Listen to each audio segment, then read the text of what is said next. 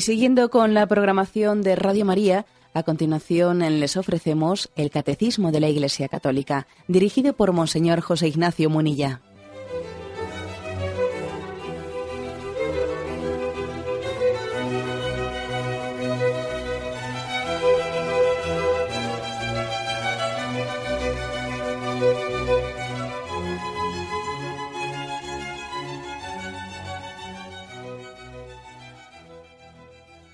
Cordial saludo a todos los oyentes de Radio María. Un día más, con la gracia del Señor, proseguimos el comentario del Catecismo de nuestra Madre y la Iglesia. Y en la explicación del sexto mandamiento en la que estamos, nos adentramos en un apartado que tiene como título La fecundidad del matrimonio. Es a partir del punto 2366. En los puntos anteriores pues eh, digamos que hemos, hemos hablado también de este tema, por supuesto, de la fecundidad, pero habíamos subrayado más la dimensión unitiva del matrimonio, de la entrega sexual. la sexualidad como un instrumento pensado por Dios para hacer una donación plena de la persona. Soy, decíamos, soy totalmente tuyo, todo lo mío es tuyo, etcétera. Eso queda eh, corporalmente expresado en la entrega sexual. Hemos subrayado mucho en los, capítulos precedentes, en las ediciones precedentes del catecismo, el aspecto unitivo. Ahora vamos a subrayar el aspecto de apertura a la fecundidad, de transmisión de la vida. Es a partir del punto 2366, como digo. Dice así, la fecundidad es un don, un fin del matrimonio, pues el amor conyugal tiende naturalmente a ser fecundo. El niño no viene de fuera a añadirse al amor mutuo de los esposos. Brota del corazón mismo de ese don recíproco, del que es fruto y cumplimiento. Por eso la Iglesia, que está en favor de la vida, enseña que todo acto matrimonial debe quedar abierto a la transmisión de la vida. Esta doctrina muchas veces expuesta por el magisterio, está fundada sobre la inseparable conexión que Dios ha querido y que el hombre no puede romper por propia iniciativa entre los dos significados del acto conyugal, el significado unitivo y el significado procreador. Bueno, un tema, como veis, pues muy, muy importante, un tema que la Iglesia, la Iglesia Católica, pues una, una concepción moral que la Iglesia Católica ha mantenido siempre algunos se piensan equivocadamente pues que esta posición de la Iglesia Católica en, el tema de, de nuestra concepción sobre la fecundidad del matrimonio, sobre la apertura a la vida y sobre la inmoralidad de la anticoncepción, se piensan que eso fue pues, una postura que la Iglesia tomó por primera vez pues, en la Humane Vitae, ¿no? en la encíclica Humane Vitae que hace 40 años promulgó su santidad Pablo VI de feliz memoria no es cierto. esta ha sido una doctrina pues, que, es tan, que es tan antigua como el mismo cristianismo. Eh, lo que ocurre es que en ese momento histórico, hace 40 años, pues, eh, por el, motivo de que en ese momento se introdujo, en el contexto de la revolución sexual, se introdujo la novedad de la anticoncepción, etcétera, algunos pensaron pensaron que la Iglesia Católica iba a cambiar de posicionamiento y entonces eh, se crearon unas expectativas determinadas pensando que Pablo VI en esa encíclica eh, o en ese pronunciamiento que había anunciado que iba a hacer, pues iba a cambiar la que había sido la doctrina católica de toda, eh, de toda la tradición. ¿no? Evidentemente, el Papa no puede cambiar la doctrina que forma parte de la tradición de la Iglesia, no puede cambiarla, no está en su mano el Papa no es dueño, eh, no es dueño de la tradición de la Iglesia. Más bien la tradición se ha puesto en manos de la Iglesia, no sé, es como es depositaria la Iglesia y el Papa también es depositario de la tradición, no es dueño de ella. Por eso digo que, esta, esta, doctrina eh, no únicamente se, recoge en la Humane Vitae, sino también posteriormente en otras muchas encíclicas, en la Familiares Consorcio, el Evangelium Vitae, por supuesto en el Catecismo de la Iglesia Católica, como veis, pero antes también, ¿no? estaba recogida, pues por ejemplo, la encíclica Castico Nubi del Papa eh, Pío XI, y bueno, muchas declaraciones de Pío XII y, e incluso tiene raíces bíblicas, ¿eh? tiene raíces bíblicas. Por ejemplo, en el capítulo 38 del libro del Génesis se habla claramente del pecado de Onán. De ahí viene la palabra el onanismo, que bueno, igual a algunos no les suena, pero eh, el capítulo 38 del Génesis, eh, a partir del versículo 8, dice así, lo voy a leer, ¿no? Judá dijo entonces a Onán, Únete a la viuda de Er para cumplir con tus deberes de cuñado y asegura una descendencia a tu hermano.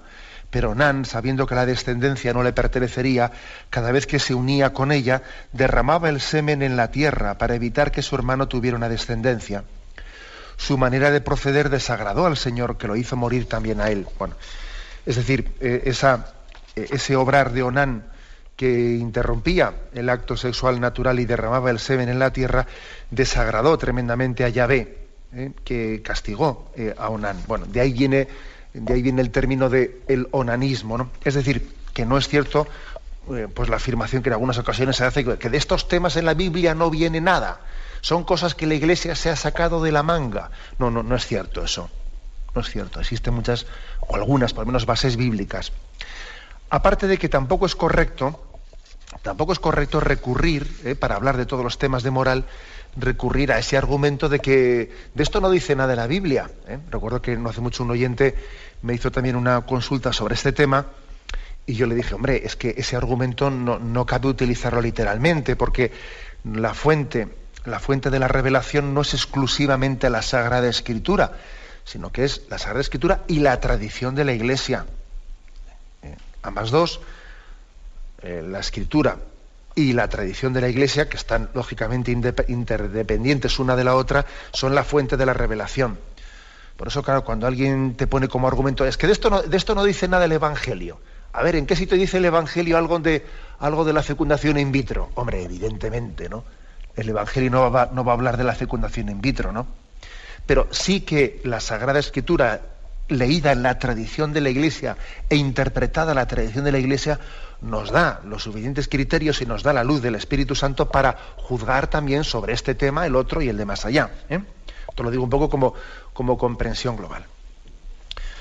Bueno, decir también, sin embargo, que es verdad que, que la Humana Evite eh, fue, aunque, aunque he insistido, que no es eh, la única declaración magisterial, sino que antes siempre había eh, pues, eh, había sido la doctrina constante de la Iglesia, ¿no? El hecho de que el acto sexual debe de permanecer abierto a la transmisión de la vida y no puede cerrarse a él, porque eso sería inmoral, ¿no? Mm, pues eh, digo que es verdad que, aunque esto ha sido doctrina de toda la vida de Dios, anterior y posterior a la humana evite, es verdad que fue un momento histórico muy importante y determinante, en el que yo creo que además la Iglesia Católica manifestó en su forma de proceder su origen divino. ¿eh? Me explico. Es evidente que en aquellos años, es que fijaros, es que la Humana Evita fue publicada ni más ni menos que en julio de 1968. O sea, que es que fue publicada dos meses después del famoso mayo del 68, cuando se estaba proclamando ¿eh? pues en, todo, en toda Europa la revolución sexual, cuando, cuando se estaba diciendo hago con mi cuerpo, se propugnaba el amor libre, se, se estaba escribiendo en las paredes de París y de toda Europa, pues esa especie de yo hago con mi cuerpo lo que quiero, ¿no? etcétera, etcétera. Y claro, en aquel momento histórico tan delicado, tan delicado, pues los criterios de oportunismo pues nos hubiesen llevado a, nos hubiesen aconsejado posponer la publicación de la encíclica o cambiar un poco o adaptarla a las situaciones. Y sin embargo, la verdad es que la Iglesia no acostumbra a dar pasos o a retrocederlos preocupada por su índice de popularidad, sino que la Iglesia se mueve por el bien de sus hijos, aunque a veces por predicar fielmente luego le llevan chuzos eh, y tenga que soportar un desgaste grande, ¿no? Porque a veces la cara la Iglesia pues es un tanto, digamos, atemporal, o sea que la, la pues sí, atemporal quiero decir que la, doctrina de la Iglesia en, en, un tiempo cultural determinado, pues es bien, bien acogida, en otro tiempo cultural determinado, pues existe un rechazo muy grande, pero como decía Chesterton, el cristianismo nos libera de la esclavitud de ser hijos de nuestro tiempo. Es que la verdad moral no puede depender de en qué tiempo me ha tocado vivir. Claro, como resulta que, estamos en un entorno pues eh, puritanista de la, iglesia, de, la Inglaterra victoriana, pues entonces somos puritanistas. Como estamos ahora en mayo del 68, ahora predicamos el amor libre. Como estamos en una nación, como estamos en otra, no, no. Nuestra moral no puede depender del tiempo o del lugar en que me ha tocado vivir. ¿eh? Repito esta frase de Chesterton que me parece impresionante, ¿no? El cristianismo nos libera de la esclavitud de ser hijos de nuestro tiempo, porque eso es una gran esclavitud. Que a mí me condicione tanto el tiempo y el lugar, no, es que el magisterio cristiano es eterno, es supratemporal. La verdad de Cristo no tiene tiempo, se inserta en el tiempo, se inserta en el mundo, pero no es del mundo, no es del tiempo, es eterna, es un magisterio eterno. Por eso digo que me parece un pequeño milagro, me parece un milagro pues que la humana evite esa, la proclamación de la verdad cristiana sobre que la sexualidad tiene que estar abierta a la vida, la Iglesia la realizase solemnemente pues hace 40 años en pleno contexto del mayo 68. Eso yo solamente, me lo explico por el origen divino de la Iglesia. ¿no? Pero claro, fijaros que el contexto cultural de la revolución sexual era fuerte, ¿no? Eh, se, había, se había eh, producido en Europa un cambio muy grande del contexto rural al contexto urbano. Claro, en el contexto urbano eh, hay una tendencia muy grande a reducir la natalidad en el contexto rural, en el mismo espacio, etcétera, se tienen más hijos. En el contexto urbano, que parece que se hacen casas y etcétera, y casi para no tener hijos, ¿eh? Pues eh, era mucho más fácil introducir una mentalidad antinatalista, ¿no? Luego hay que decir que también coincide en aquel tiempo del mayo 68 que existe un gran progreso económico y el progreso económico suele derivar en una, en un, por desgracia suele ser así, ¿no? en una visión de la vida en la que lo importante es el bienestar, ¿no? Y el bienestar, el bienestar fácilmente se liga a una mentalidad antinatalista. ¿Eh? Uno prefiere tener más cosas a tener más hijos.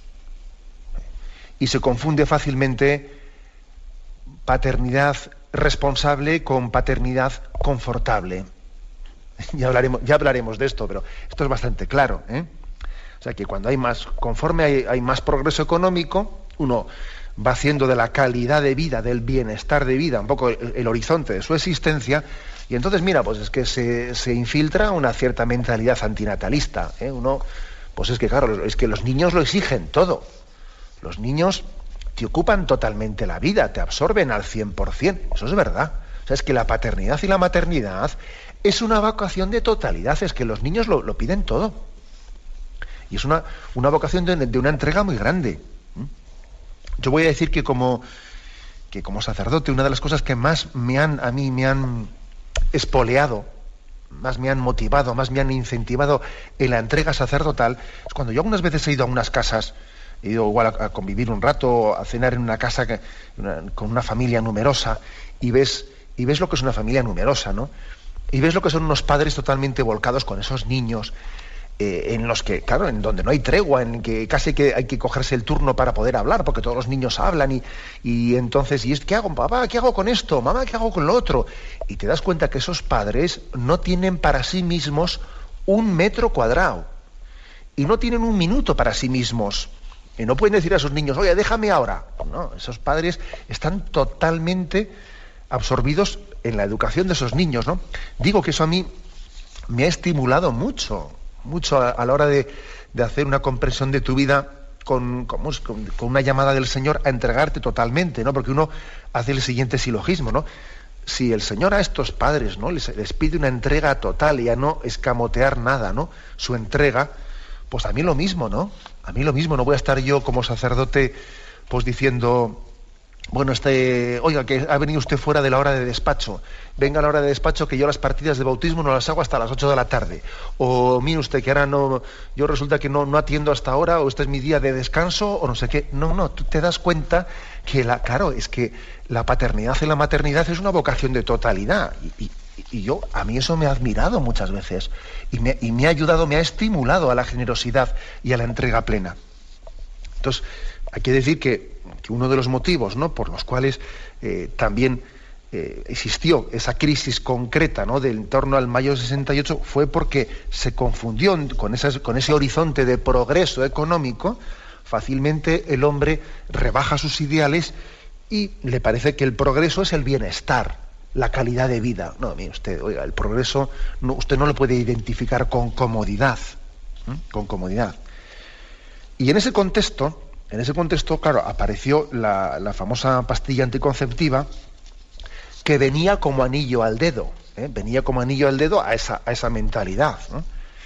Entonces, claro, no es que fuese una cuestión nueva, porque la anticoncepción había tenido otras, ¿eh? pues digamos, otras, otras formas de, de, haber aparecido como tentación previamente, pero el hecho de que la, la pastilla anticonceptiva apareciese en ese contexto histórico, pudo hacer que nosotros hablemos de, esta moral, de la moral sobre la regulación de la natalidad, como si fuese una cuestión de la humana evite, pero es, es de toda la vida de Dios. Pero es verdad que en ese momento adquirió este discernimiento, adquirió un punto, un punto álgido.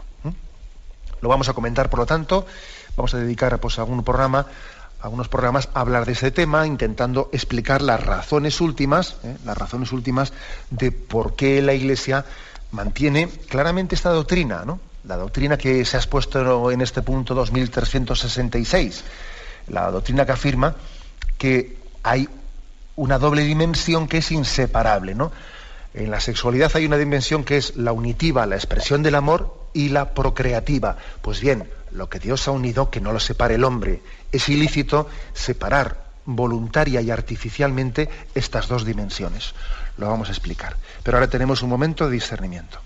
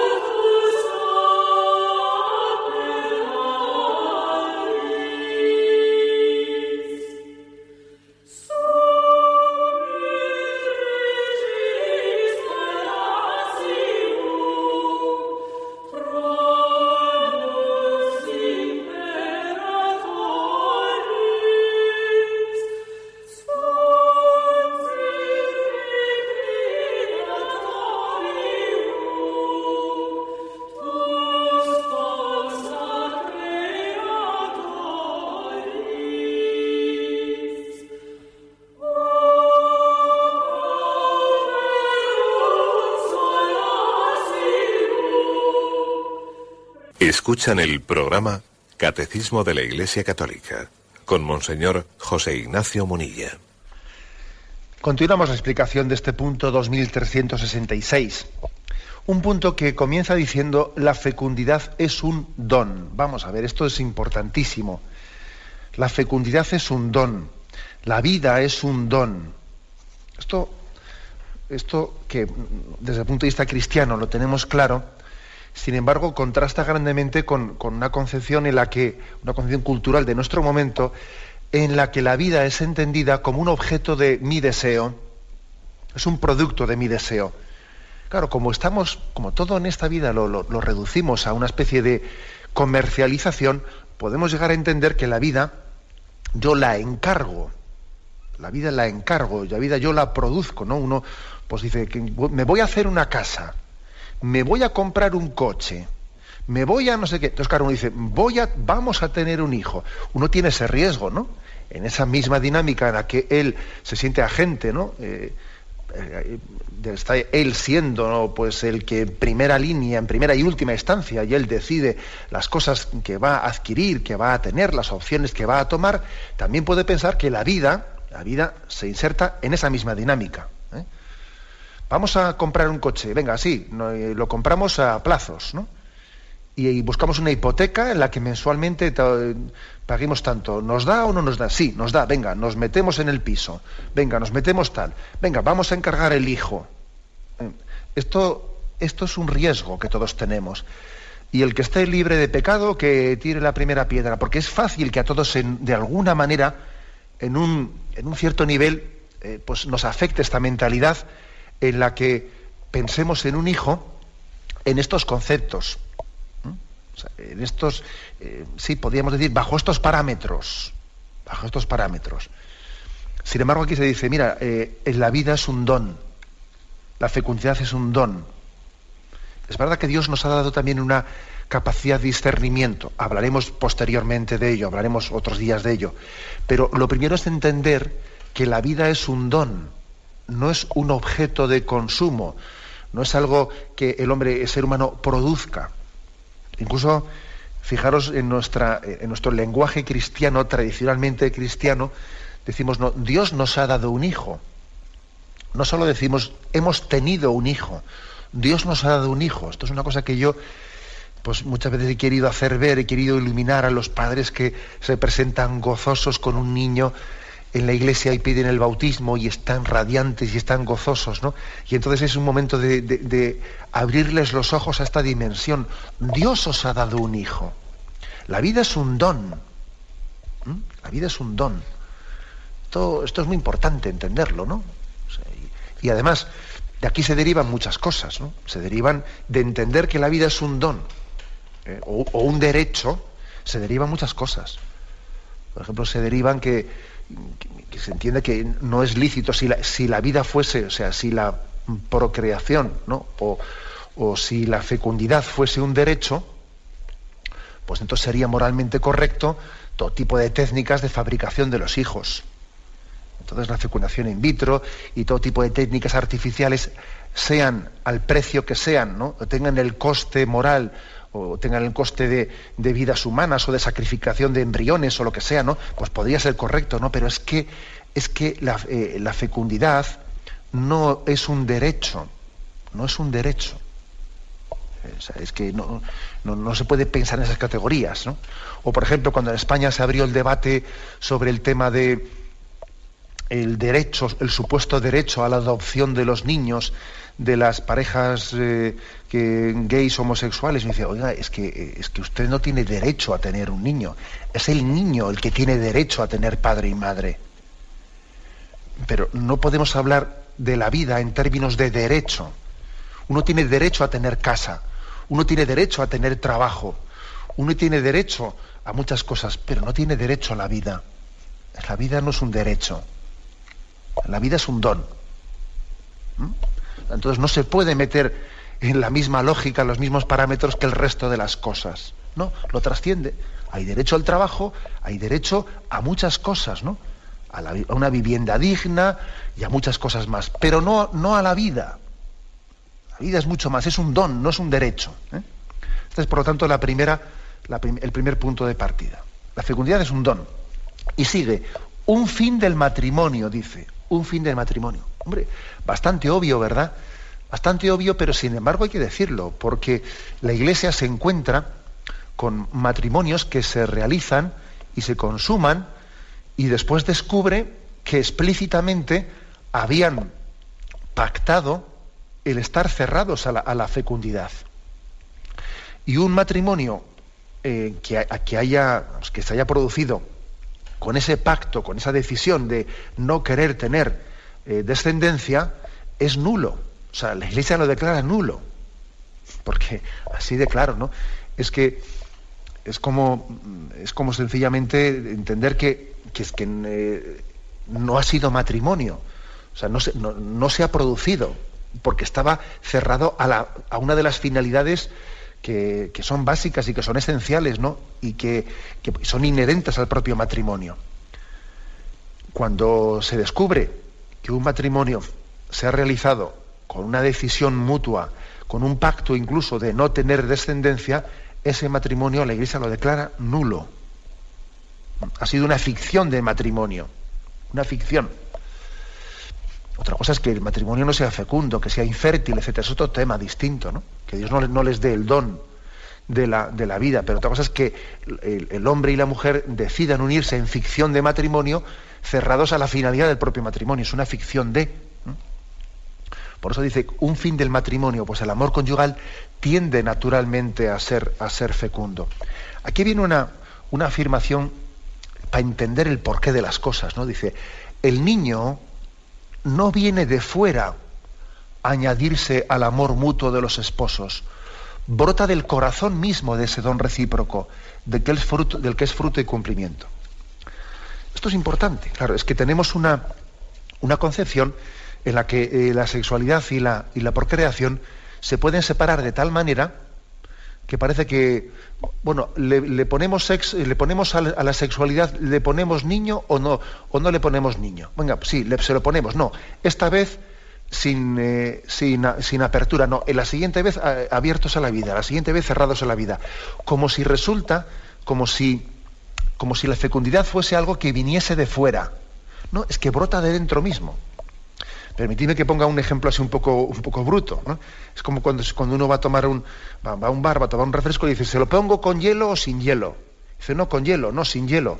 No, o sea, eh, es que este ejemplo, que ya, perdonad que es un poco bruto, este ejemplo parece que quiere un poco incidir en esto, que em, la fecundidad no es algo que venga de fuera, añadido a la, expresión del amor, que la puedo poner o quitar según a mí me parezca. No. Dice aquí, leo de nuevo esta expresión que me parece preciosa. El niño no viene de fuera a añadirse al amor mutuo de los esposos, sino que brota del corazón mismo de ese don recíproco, del que es fruto y cumplimiento. He aquí una razón de por qué la dimensión unitiva y procreativa no podemos nosotros separarlas artificialmente. Porque digamos, la, fecundidad o la procreación no es algo que venga de fuera o que se le pueda añadir o quitar a la propia expresión del amor, es que brota de la expresión del amor, no viene de fuera. ¿Eh? Voy, a, voy a echar mano de, unas palabras del Santo Padre preciosas, pronunciadas en octubre del 2008. Eh, es una, un discurso que el Papa pronunció a los participantes en un congreso internacional eh, convocado en, Roma, en la Universidad Católica de Roma, con motivo de los 40 años de la Humanevite. ¿no? Y ahí el Papa reflexionaba sobre esto. Era la Universidad Católica del Sacro Cuore. ¿eh? Y allí el Papa dijo lo siguiente.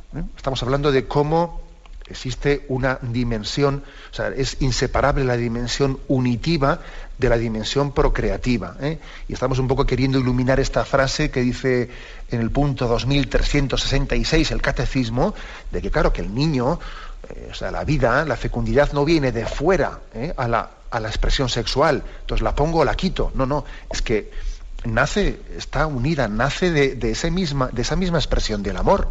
Por eso no se puede separar las dos cosas, ¿no?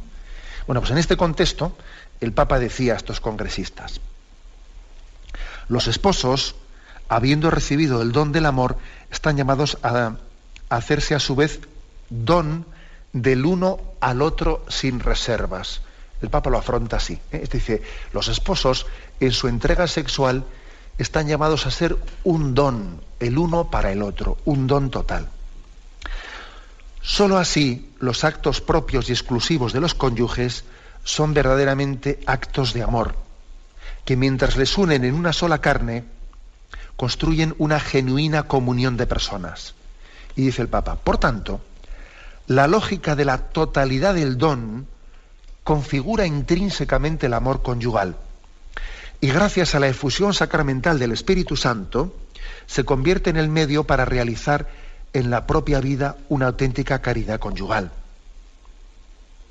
La posibilidad de procrear una vida humana está incluida en la donación integral de los cónyuges. ¿Mm?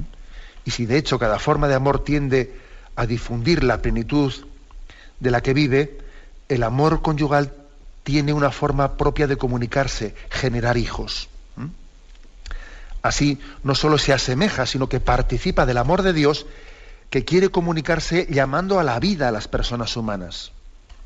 Excluir esta dimensión comunicativa mediante una acción dirigida a impedir la procreación significa negar la verdad íntima del amor esponsal en la que se comunica el don divino. Como veis aquí el Papa hila muy fino, eh, muy fino en estas, en estas palabras dichas un poco eh, pues, pues en, un lenguaje no teológico, sino muy, digamos, muy sencillo, muy llano. Para que la expresión sexual, si la expresión sexual es verdadera, es verdadera y no es falsa, eh, y no es falsa, estamos hablando de que no se trata de una utilización del uno al otro. Yo no le utilizo al otro para mi placer, yo no le utilizo, no, no la expresión sexual, para que sea verdadera, es una donación. Te doy mi vida. Es una lógica de la donación total, una totalidad del don de mi vida. ¿Mm?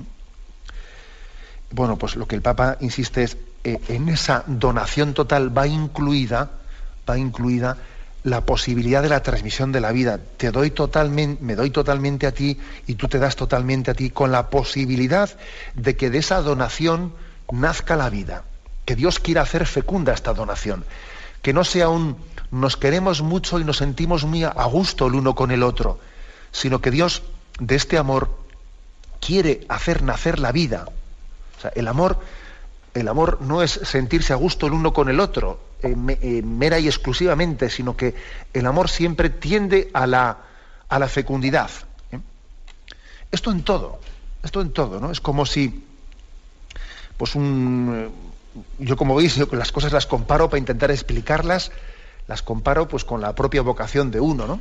Bueno, pues un sacerdote, una religiosa, va a hacer oración, ¿no? Y se une íntimamente con el Señor y, le expresa su amor. Y, en esa expresión de amor hay una unión de corazones, ¿no? De ahí, de ahí se deriva si esa oración está bien hecha, no es sentirse a gusto únicamente yo con el Señor y el Señor conmigo, sino de ahí se deriva una fecundidad, una fecundidad. Si esa oración está bien hecha, de ahí se desprende una capacidad apostólica, un olvido de mí mismo, un vete y háblales, y vete, id y evangelizad, y vete y ayuda a los pobres. Es decir, toda, toda donación, toda expresión de amor está abierta a ser fecunda lleva en sí misma inserta ¿no? esa, dimensión, la donación de totalidad, lleva inserta ¿no? esa, eh, esa fecundidad. Es lo que aquí, eh, con mucha, como decía yo, con mucha eh, finura, el Papa está explicando. Y luego dice, podemos entender mejor cuán decisiva es esta luz para comprender el gran sí que implica el amor conyugal. En esta luz los hijos ya no son objeto de un proyecto humano, sino reconocidos como un don que hay que acoger con una actitud generosidad responsable ante Dios. ¿eh?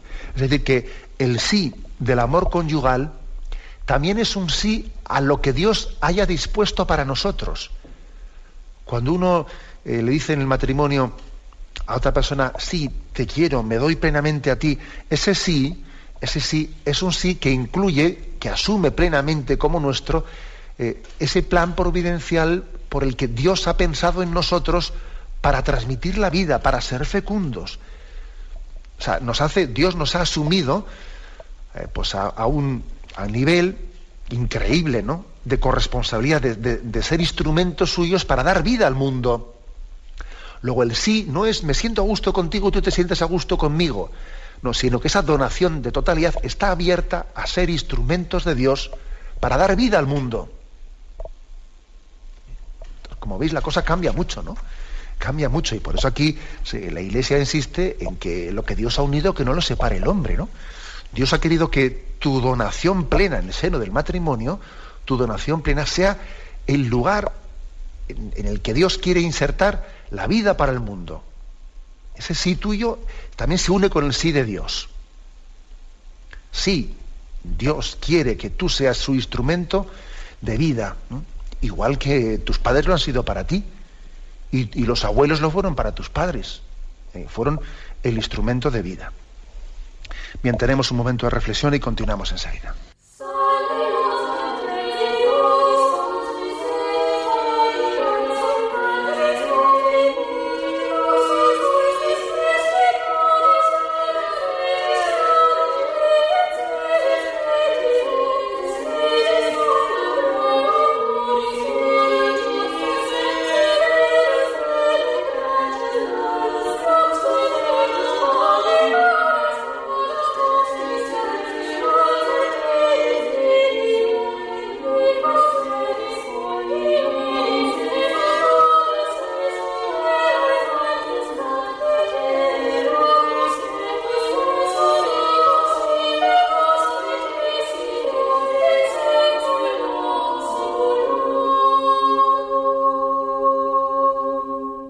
Continuamos en esta edición del Catecismo de la Iglesia Católica explicando estos puntos primeros del apartado La fecundidad del matrimonio. En el punto 2366 hemos insistido, y vamos ahora sencillamente a darlo por concluido, hemos insistido en la inseparabilidad de la dimensión unitiva de la expresión de la sexualidad de la dimensión procreativa. ¿eh? El hombre, no es lícito que el hombre separe artificialmente esas dos dimensiones que Dios ha constituido unidas. Y bueno, pues eh, antes de pasar al siguiente punto, recuerdo que su santidad Pablo VI, en la encíclica Humane Vitae, ya profetizó profetizó que si se separaba la, pues, la sexualidad de la procreación, aceptando la anticoncepción, iba a ocurrir tarde o temprano que también se iba a separar la sexualidad del amor. Y algunos decían, no, hombre, no, que no sea usted agorero, no, no esté siempre profetizando desgracias. No, uno puede separar la sexualidad de la procreación con la anticoncepción y sin que eso disminuya para nada el amor. Ya, pues es que resulta que la, la, historia ha demostrado lo contrario, que el Papa tenía toda la razón. Se separó. El divorcio de la sexualidad de la procreación fue después, eh, fue de la mano de la separación de la sexualidad del amor. Y hay que ver después cómo ha aumentado tremendamente las rupturas matrimoniales, eh, las relaciones sexuales extramatrimoniales, etcétera, etcétera, etcétera. ¿no? es que mm, digamos que cuando se separa una dimensión de la otra, pues la otra también queda, queda totalmente desconexa. Hasta el punto de que Jérôme Lejeune, quien fue premio Nobel de Biología, ¿eh? Lejeune, eh, él describió con una frase muy gráfica esta concatenación de despropósitos, ¿no? Y él dijo la siguiente frase. La anticoncepción es hacer el amor sin hacer el niño. La fecundación in vitro es hacer el niño sin hacer el amor. El aborto es deshacer el niño y la pornografía es deshacer el amor. Jérôme Lejeune fue quien descubrió el gen que, pues, que sobre el síndrome de Down, pues un gran, un gran biólogo ¿no? y un gran católico también. Y él en esta frase suya lo que viene es un poco a, dar razón a esa, a, esa intuición que había tenido Pablo VI. ¿no? Es decir, que es que si se disocia lo que Dios naturalmente ha unido es que se, se disocia todo. La anticoncepción, dice, es hacer el amor sin hacer el niño. Claro. Luego la fecundación in vitro es hacer el niño sin hacer el amor. Luego el aborto es deshacer el niño y luego la pornografía es deshacer el amor. Todo viene unido. Puestos a disociarlo, disociamos todo. Un misterio que Dios había querido, que Dios lo había pensado pues, íntimamente integrado, ¿no? En el que la sexualidad, eh, la transmisión de la vida, la, donación mutua del hombre y de la mujer quedaban plenamente integrados. Bien, aunque sea brevemente, vamos a pasar al punto siguiente. El punto 2367, que dice, llamados a dar la vida, los esposos participan del poder creador y de la paternidad de Dios. En el deber de transmitir la vida humana y educarla, que han de considerar como su misión propia, los cónyuges saben que son cooperadores del amor de Dios creador y en cierta manera sus intérpretes por ello cumplirán su tarea con responsabilidad humana y cristiana. Bueno, introducimos este, eh, este punto, aunque, aunque, lo desarrollemos más mañana. Eh, insistir en que la paternidad y la maternidad eh, suponen, hemos dicho antes que es un don, que no es un derecho, que no es algo, la vida no es algo que yo encargo. No, no. ¿Por qué? Aquí se nos da la explicación. Porque es que la paternidad y la maternidad supone una participación en el poder creador de Dios, en la paternidad divina. Dios eleva a los esposos a ser concreadores con Él. Es un misterio, ¿no? Misterio, es decir, ser concreador con Dios, poder participar con Él pues, pues de, ese, de, ese, de, ese, don de la creación y responder a ese, llamamiento suyo de creced, multiplicaos, dominad la tierra. Hay una, una dimensión trascendente muy grande en la procreación, dimensión trascendente, que subrayo esto. Y además no olvidemos que en toda concepción de un ser humano hay una colaboración en la que Dios está haciendo un acto creador porque Dios crea el alma de ese ser humano, al mismo tiempo que los padres engendran, engendran ese cuerpo. Es decir, es una colaboración.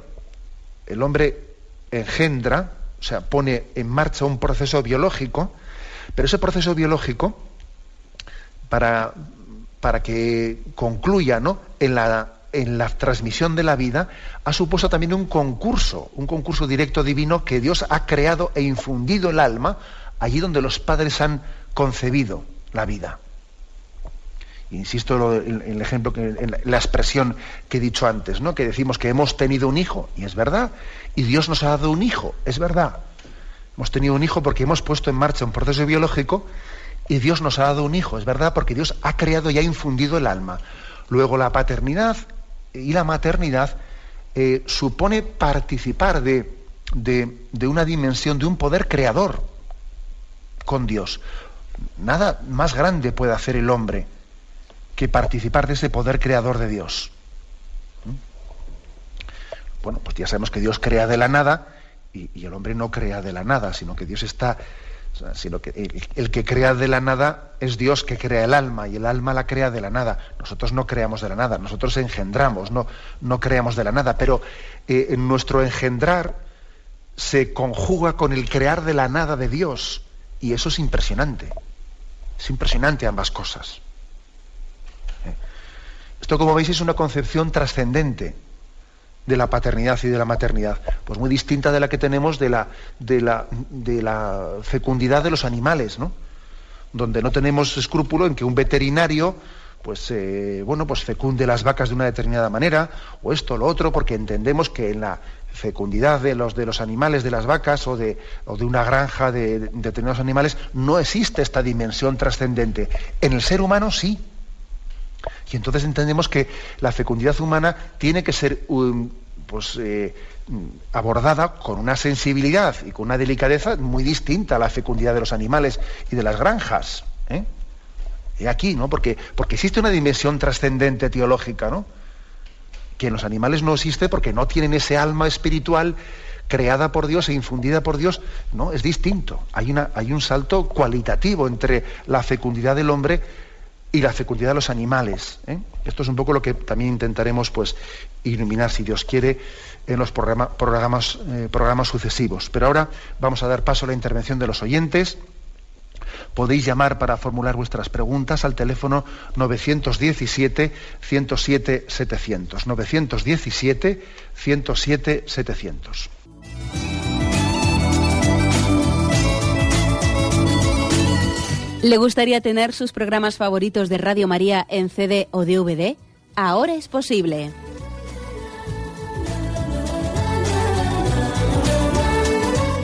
Le sugerimos que primero se informe en qué formato de audio lo puede escuchar en su equipo, DVD o CD, teniendo en cuenta que no todos los lectores de CD pueden reproducir el formato digital MP3 en el que enviamos nuestros programas. Y luego, si quiere en su casa esos programas que tanto le gustan, solo tiene que escribir una carta a Radio María, Paseo Lanceros 2, primera planta 28024, Madrid, indicando si lo quiere en CD o DVD y cuántos programas. También le rogamos que escriba su nombre, dirección y no se olvide de facilitarnos un teléfono de contacto para cualquier duda que nos surja.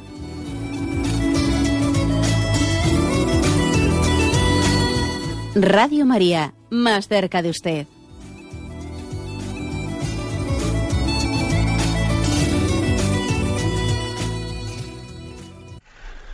Sí, buenos días. ¿Con quién hablamos? Concesiones de Madrid. Adelante. Mira, para hacerle esta pregunta, mm, una persona separada, pues, por ejemplo, en mi caso, está todos los días comulgando, todos los días yendo, pues, comulgando en dos misas y va en dos misas, y todo eso durante seis años, nada más que unida a la iglesia. Pero si una persona se separa, puede seguir así con Dios, pero si te divorcias, ¿puedes seguir el mismo ritmo? ¿O te desvías de la iglesia? Por favor, acláremelo. Vamos a ver, eh, el divorcio, eh, la, diferencia entre separación y divorcio, bueno, eh, para un cristiano no hay divorcio. ¿Eh? en el sentido que para un cristiano lo que existe es una separación, o sea, una, eh, pues, pues, la cruz de que uno haya vivido una situación en la que ha entendido que, que, era más prudente la separación que continuar una convivencia que podía ser pues perjudicial, etcétera. Entonces, bueno, toma una decisión de separación temporal, ¿eh? por lo menos temporal, hasta ver si puede ser reconducida la cosa. Esa es un poco la concepción cristiana de la separación. Ahora, es que también hay que entender una cosa, y es que el divorcio, eh, puede, llegar a ser un proceso automático jurídico. Es decir, la otra parte pide un divorcio y aunque yo no lo firme, ese divorcio se acaba imponiendo. ¿eh? Con lo cual, digamos, el, mm, el, que una persona haya recibido una sentencia de divorcio eh, no es algo que en sí mismo sea inmoral. Lo que sí que es inmoral es que alguien entienda o viva como si hubiese dejado de tener el compromiso de fidelidad en su matrimonio. Bueno, yo vivo separado, pero usted como separado que vive no quiere decir que, que haya dejado de tener el compromiso de fidelidad a su matrimonio. Vive separado pues por los por la situación estratégica y por la decisión estratégica de la cual antes hemos hablado, ¿no? Pero no supone que haya una ruptura del compromiso de fidelidad. Por lo tanto, lo que es inmoral no es el tener una sentencia de divorcio, sino el tener una mentalidad divorcista en la que uno entiende que no tiene el compromiso de fidelidad con, la, con, el, con su esposo y entonces eh, se siente libre para tener otro tipo de relaciones infieles. ¿no? Eso es lo que, lo que es inmoral. Damos paso a una siguiente llamada. Buenos días. Sí, buenos días. Sí, le escuchamos, adelante. Sí, soy Francisco Blanco, soy médico y trabajo en Madrid. Voy conduciendo ahora al trabajo, así es que no sé cómo saldrá esto. Quería hacer una breve reflexión por si usted quiere añadir algún comentario. En primer lugar, quería también darle la enhorabuena por su magnífico programa. Con frecuencia hablo con amigos míos, compañeros, sobre la sexualidad y eh, trato de hacerles ver que no se trata de un mero juego, sino de algo maravilloso que es, como usted ha dicho antes, instrumento de vida y que solo tiene sentido en el contexto del matrimonio. Pero en una ocasión una persona de buen criterio me comentaba, mira, eh, de acuerdo con que la sexualidad es una manifestación de amor, pero donde el amor se demuestra también y sobre todo es en el sacrificio. Esto yo creo que em, es eh, no solo válido para matrimonios ya de una cierta edad, sino para la gente joven igualmente. Esto era lo que quería comentar. Sí, pues yo a este comentario del oyente haría dos, dos breves aplicaciones, ¿no? Una que recuerdo que haber dicho en este programa en los días anteriores, que yo no me atrevería a decir que la máxima expresión de amor que ha tenido un matrimonio en, su vida ha sido su expresión sexual, que ha podido haber expresiones todavía que han superado en intensidad a la expresión sexual. Por ejemplo, estoy pensando que un, pues que un esposo, por amor a su esposa, eh, cuida a su, a su madre enferma con un cariño y una entrega vamos, como si fuese su propia madre, ¿no? Y esa es una expresión de amor que puede llegar a ser superior a la propia expresión sexual con su mujer, ¿no? Porque su mujer sabe que está amando, está amando a esa mujer como si fuese su propia madre por amor a ella. Eh, luego, eso es lo primero. Y otra aplicación que se me ocurre hacer es que también a veces el Señor permite que en nuestra entrega sexual, en nuestra expresión sexual, haya cruces haya cruces y, por ejemplo, tenga que haber, pues, una, pues, por razones X de salud o lo que sea, pues una abstinencia grande en la expresión, en la, expresión sexual. Y entonces esas cruces mm, tienen que ser integradas en la expresión del amor y no ser una frustración sino que esas cruces que el Señor permite que pueda haber ¿eh? en la expresión sexual de exigencia de abstinencia, de tal y cual, esas cruces tienen que, eh, si, si la sexualidad es bien vivida, esas cruces tienen que potenciar el amor tienen que potenciar el amor. ¿eh? O sea que es evidente esto que ha dicho el, oyente y creo que es muy, muy práctico. Adelante, vamos a pasar a un siguiente oyente. Buenos días. Buenos días. Buenos días, sí, le escuchamos. Me llamo de Córdoba, soy Katy. Encantada de hablar con usted. Igualmente. Em, mi, mi, mi, vamos, mi pregunta se refiere al programa hace dos días porque no pude entrar, entonces, eh, para lo que usted estuvo hablando, lo recuerdo un poco. Eh, usted estaba hablando de que hay muchas veces los matrimonios, la vida consagrada, eh, hay una la tentación de pues en los casados decir, ay, si me hubiese metido monja cura, pues yo estaría mejor, tal y cual. porque ellos están mejor que nosotros, y al contrario, los consagrados, bueno, pues no sé, un poco esa tentación, ahí voy, ¿no? Y entonces usted dijo, mm, bueno, por lo menos los consagrados cuando están en su congregación, en su, no sé, en su comunidad, eh, los, mm, los, bueno, los, los hermanos que ellos tienen, eh, no lo han elegido ellos, sino que, bueno, lo han venido impuestos. Sin embargo, en el matrimonio, el, el cónyuge lo elige uno, ¿no? Bueno, pues yo no estoy de acuerdo porque creo yo, vamos a ver si usted me, me entiende. Mm, cuando una persona mm, tiene vocación de casada, ¿no? De casado, eso, esa vocación se discierne, vamos, mm, tú la disciernes con Dios, con el Señor. Tú dices, bueno, ¿es esto lo que tú quieres para mí o no? Por ejemplo, en mi caso, pues yo que te sé, ¿qué hago? Me, ¿Cuál es mi vocación? ¿Tú quieres eh, una vida de religiosa, una vida de casado? Yo no lo sé, a mí me da igual, yo es que estoy confusa, lo que tú quieras aunque yo en el fondo, claro, yo mm, ya después con los años veía mi tendencia, pero mm, yo quería la voluntad de Dios, porque yo creo que aunque uno quiera ser consagrado o quiera ser casado, mm, no da, igual lo que uno quiera, ¿no? Eh, lo importante es la voluntad de Dios, ¿no? Lo que Él quiera, no lo que yo quiera. Yo puedo ser consagrado, yo quisiera ser monja de clausura, pero dice Dios, no, no, es que tu vocación no es esa, es esta, ¿no? O al contrario. Y claro, cuando uno decía, ni Dios te pone la vocación, el, el matrimonio de por medio, yo creo, vamos, humildemente, no sé, que es el Señor que ha elegido esa persona para mí. Yo no lo elegí, porque a lo mejor si yo lo hubiese elegido, mm, seguramente me hubiera equivocado, porque hubiera dicho, primeramente ya en el plan material hubiera dicho, pues rubio alto y con los azules. Resulta de que ni alto ni rubio ni con los azules, ¿no? Entonces, en la otra parte espiritual, lo mismo. Yo creo que es el Señor, lo mismo que te elige para la vida consagrada, tus compañeros o tus hermanos, te los pone Él en el camino eh, los casados te los pone él, la pareja, vamos, el hombre y la mujer te la pone él, ¿no? De acuerdo, pues bien, yo la verdad es que tenemos oyentes que, que nos ayudan mucho a matizar las cosas, ¿no? Tiene razón la oyente, ¿eh? tiene razón porque en el fondo no es que yo diga, yo, yo me elijo el, el, marido y Dios que me lo bendiga, no, no es, es, verdad que también Dios nos ha puesto en el camino una persona determinada. Ahora, quizás el ejemplo que yo ponía eh, cabe matizarlo en el sentido de que aunque, es Dios el que me ha puesto esa persona como vocación en mi camino, Él me ha permitido que yo sea eh, pues el que lo discierna. O sea, yo, yo lo he discernido en primera línea, mientras que la vida religiosa no es uno el que discierne en primera línea junto con Dios quiénes van a ser mis compañeros de vida religiosa, sino, sino que lo discierne el superior. ¿Eh? Es decir, que es el superior el que me envía a un destino y en ese destino yo tengo unos compañeros de vida religiosa sin que yo haya participado en ese discernimiento de cuál es la voluntad de Dios. ¿eh?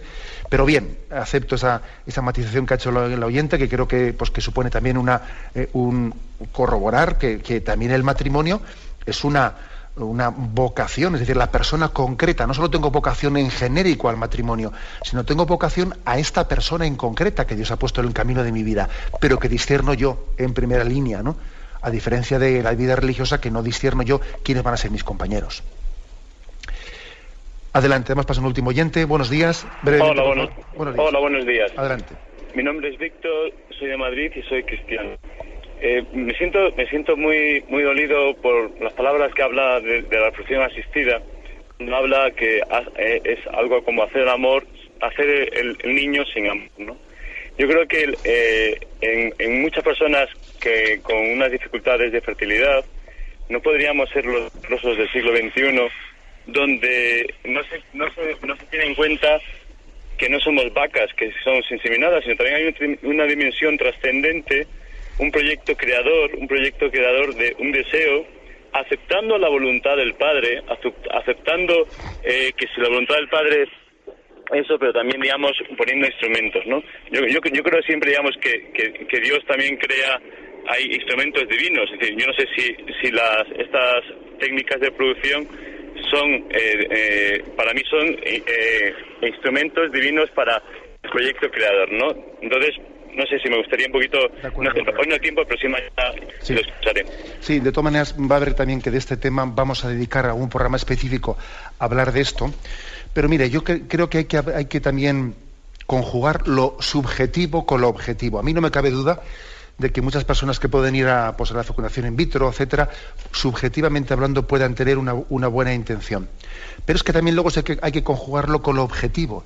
Y lo objetivo es que la fecundación in vitro y otras técnicas han disociado plenamente la sexualidad de la procreación. Y es que además en esa disociación se cometen eh, tropelías bastante grandes, incluso bajo la ignorancia de las personas que, están, que han solicitado tal cosa. Tropelías como el hecho de que hay muchísimos abortos, eh, embriones sobrantes, etcétera, que necesariamente están teniendo, están siendo sacrificados para que eh, se consiga un, un embarazo viable. Y entonces nosotros nunca podemos eh, entender que el fin justifique los medios. ¿eh?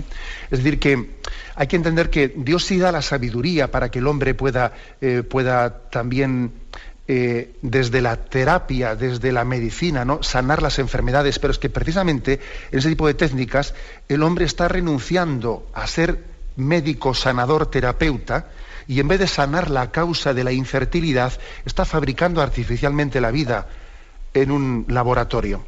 El hombre está llamado, con esa sabiduría que Dios le ha dado, a ejercer la medicina como, con esa vocación terapéutica, sanadora de las enfermedades, y no fabricadora artificial de la vida. ¿eh? Por eso hay que conjugar no solo eh, digamos, ese deseo subjetivo de acoger la vida, sino discernir cuáles son los medios dignos y los medios indignos de, poder realizarlo. ¿eh? Pero hablaremos de esto con, con profusión y con detalle. Me despido con la bendición de Dios Todopoderoso, Padre, Hijo y Espíritu Santo. Alabado sea Jesucristo.